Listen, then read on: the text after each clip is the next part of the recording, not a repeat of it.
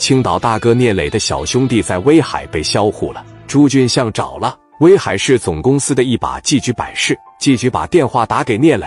聂磊说：“你好，有事吗？我听说上威海这边办事来了，人死不能复生，我还是希望你能够节哀。我以威海市总公司老一的身份，我向你说一声对不起，是咱们得过且过，好不好？以后来到威海啊，你会有我这么一个朋友，对不对？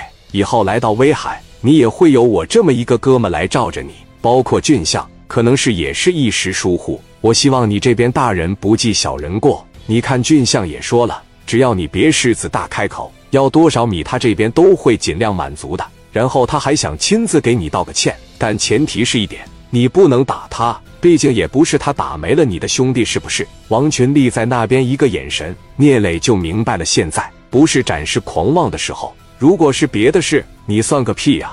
我直接让王永利给你打个电话。原来的聂磊是这样的，现在的聂磊是想先稳住，先把他连哄带骗，先让他出来。聂磊就说了：“没想到我兄弟的事还要劳烦季局亲自给我打个电话，那是应该的。毕竟你看，事情发生在我们威海，我也是心系百姓的，希望你还是能够节哀，给我个面子。是让我摆了，季局，你能理解到我的这种心情吧？”我的兄弟跟了我这么长时间，咣当这就没了，我也是真接受不了。我就是让俊相出来见我，他就不敢。我说我想打死他，那还不能允许我说两句气话吗？季局我也知道现在是法治社会，冤冤相报何时了？怎么的？我见了他面，人家真要是态度好，我还真能打死他们。我也知道人死不能复生，唯一能做的就是及时止损。你能理解我的心情吗？季局。磊哥现在是演员上身了，就开始演了。虽然说承受着兄弟被削货的痛苦，但是这两句话一说出来，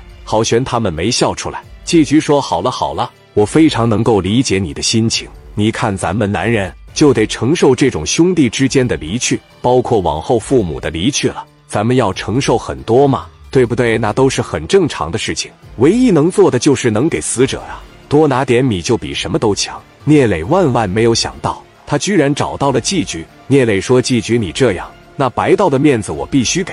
俗话说得好嘛，民不与官斗。所以说我出面还是希望你能够多多给面子吧，把这些痛苦全部咽下，好不好？有什么事咱们拿到官场上来说吧。这磊哥这边一捧小官腔就出来，小胳膊有的时候是拧不过大腿的。这么的，你这边有什么意愿？我争取让他尽最大力量去满足，让他给我拿三十万吧。”我拿三十万赔给他的家里边，我得给小田家人一个交代。那应该的三十要的不多，兄弟，谢谢你给我面子，就这么的吧。我亲自作陪，我把俊相给你叫上，之后你们再一块谈一谈。以后来到威海，让他罩着你；以后他去了青岛，你罩着他是吧？当个好朋友们比什么不强？这就对了嘛。打开思想，你得把这格局打开，整点米。像你这，我听着岁数也不小，三十万可能你也得挣几年吧。季局说这话是没拿聂磊当回事，他以为聂磊就是个小卡拉米了。